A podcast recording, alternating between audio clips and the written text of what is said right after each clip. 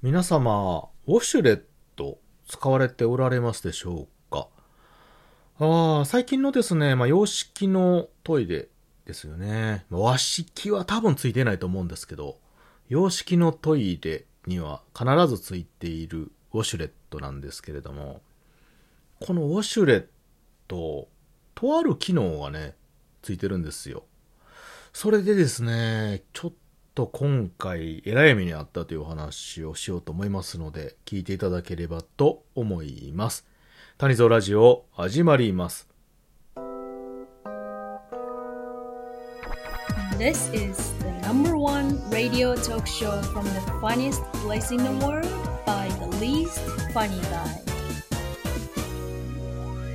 Tanizo Radio.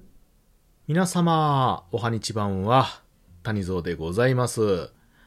皆様、ウォシュレット使われておられますでしょうか、まあ、このウォシュレットという単語、まあ、知らない方はね、おられないと思うんですけれども、まあトイレについている、まあとある機能の一つですよね。うん。冒頭にも言いましたけれども、今現在、洋式のトイレを、まあ、購入したりというかね、まあ、購入する機会ってあんまりないか。まあ今新しい洋式のトイレがあると必ずほぼほぼついている機能ですよね。まあ、つけないという選択肢ってあんまりないのかなと、うん、思うんですけれども、いわゆるその水で洗浄してくれる、あの、用を足した後にね、水で洗浄してくれる機能でございます。うん、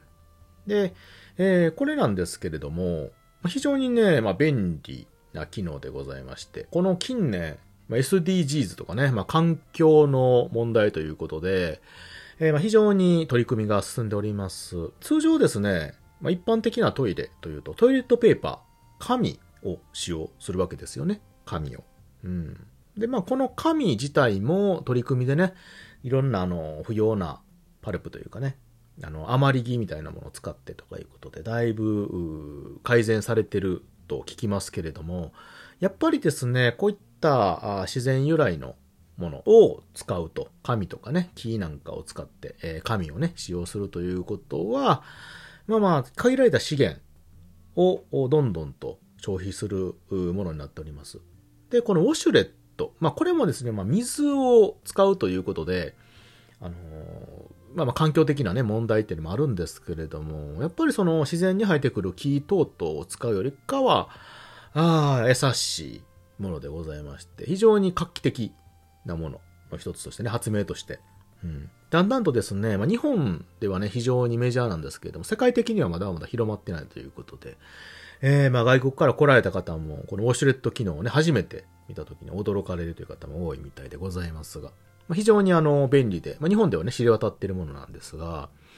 このウォシュレットですよね。私も、これが導入されてからは、まあ愛用しております。愛用しております。あの、当初はね、やはりこの感触的なものが、うお、うおって感じでしょ？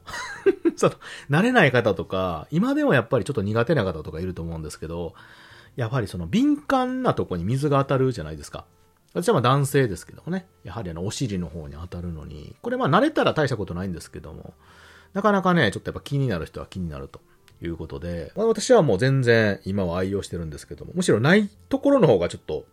なんか気持ち悪いなっていう感じね、後が。うん、綺麗にしても。って思うんですけども。で、このウォシュレットをですよ、あの、外の公衆トイレとか、例えばお店の不特定多数の方がね、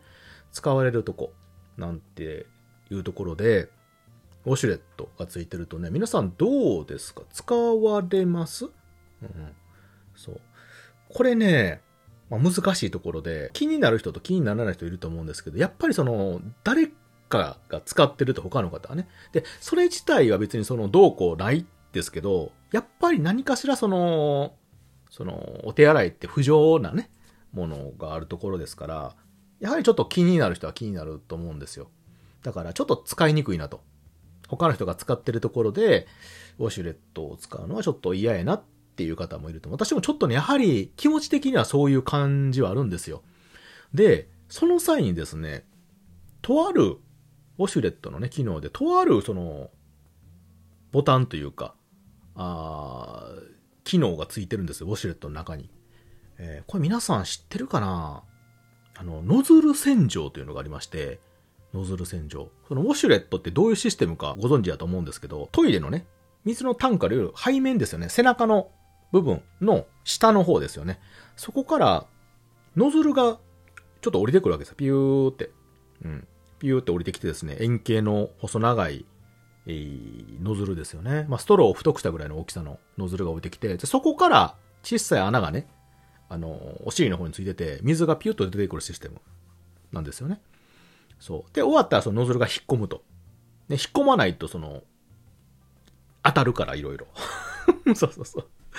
ね、そうそうそう。だから、そこから水が出るんですよね。で、このノズル自体が、清潔であればやっぱり気にならないんですけども、このノズル洗浄っていうのは、そのノズル自体をね、水でこうパーって流してくれて、まあ、簡易的に洗浄してくれるシステムなんですよ。で、これ自宅のとこにもついてて、なかなかあそこってね、収納されてるから洗いにくいんですけど、それをまあまあ、一時的に機能できる、掃除できるボタンなんですよ。うん。なので、これをすることによって、まあちょっと気持ち的に、まあ簡易ですけど、水をね、きれいに流してきれいにできると。うん。で、通常これボタンを押すと、押してる間だけずっと洗浄してくれると水がバーってできてね。で、ボタンを押すとなお収納されるんですけど、これ、通常ね、それボタンを押して水が流れて、水は流れるってもそれはあの、ノズルから水が出るわけじゃなくて、ノズル自体にこう水をまとわすっていうのかな。そうそうそう。要は、その、ノズルから水を伝わして、ノズル自体の周辺を洗浄するタイプなんですよね。そう、そこから水が噴き出すわけじゃないので。だから、たとえその蓋が開いとてもそれボタンを押したとて、外に水がなんか飛んでいくということは基本ないんですよ。ただね、今日私が、その、とあるお店で、その、洋式のトイレを借りました。ちょっとお腹緩くなったんでね。で、それ済ました、済まそうとした前に、ノズルを洗浄しようと思って、最初に。座る前に。で、家でよくやってるから、簡単に水がね、周りまとって流れるだけやから、あの、大丈夫やなと思って、私正面から、で、蓋がついてなかったんですよね、そこのトイレって。蓋がなくて、ちょっと大手さんのお店の、あの、トイレなんですけど、で、正面に立って、要はバあの、せんトイレを覗き込む感じで、私はノズル洗浄ボタンを押したんですよ。すると、そこのトイレのね、あの、要はノズル洗浄、ノズルが出てきてですよ。で、上から水をまとわしてね、ノズル自体を流すはずなんですけど、流す前に、お尻に水かけるみたいに水が飛び出してきよってですね。で、蓋がついてたら蓋に当たって多分抑えられたんですけど、蓋ついてないんですよね。ってことは正面におるじゃないですか。服に激かかりしまして、水が、ええー、と思って私、その当たった瞬間に横にかわしたんですけど、やっぱり当たってしまって、ズボンとね、上に。で、その1秒か2秒ですよね。水出し続けてですね、そのトイレの向かいの壁にべしゃかかりしまして、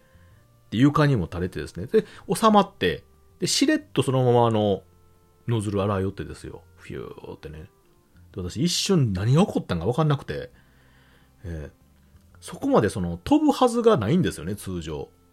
そう。ノズル自体を流すだけであって、ノズルの外に水を飛ばす機能なんてついてるはずないんですけど、ええー、と思って。これね、このままノズルを収納しないと用足せないんで、仕方なんで、もう一回ノズル洗浄したら収納して通常に戻るんですけど、押すじゃないですか。ならそのノズル洗浄自体のその水はね、垂れて水止まったんですけど、収まる前にやつまた水吐き出しよって。で、1秒か2秒。で、今回はね、その、収まる前もワンチャンあるなと思ったんで、私ちょっと横に避けてたんですけど、避けてたら避けてたで、向かいのそのトイレの壁に激かかりしまして、えー、びっしょびしょですよ。私、一発目で服、上のシャツと下のズボン、短パン履いてたんですけど、ズボン濡れてるし、おもろししたみたいにね。で、2回目の収納の時にですよ、今度壁と床、またさらにびしょ濡れになりまして、うわーと思ってね。まあ、とりあえずでも、ちょっとお腹緩くなったんで、あの、周りのね、便座の方だけちょっと消毒のやつでシュッとしてからね、用足したんですけど、用足しながら向かいの濡れた顔見てどないしようかなと思って。で、床もびちゃびちゃやしね。まあまあでもいいかと思う。店、これ何のシステムか知らんけど、これ飛び出すようにしてる方が悪いと。蓋もついてないしと思って、用足して、ね、出ようとしたんですけど、そのタイミングであの掃除の人が入ってきたんですよね。そう。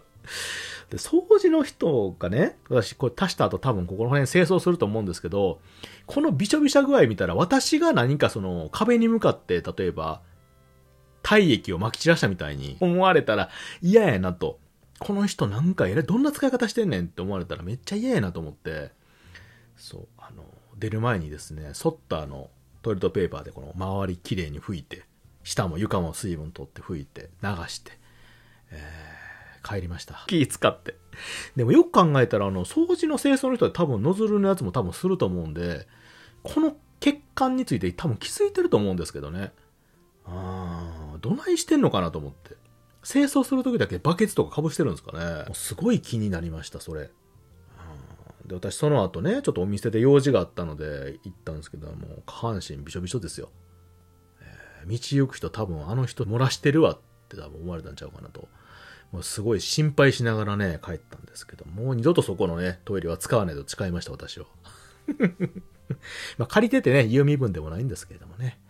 はい、ということで本日はトイレのね、えー、治療した時にひどい目に遭いましたというお話でございました。皆様もお気をつけてくださいね。はい。ということで聞いてくださってありがとうございました。またね。バイバイ。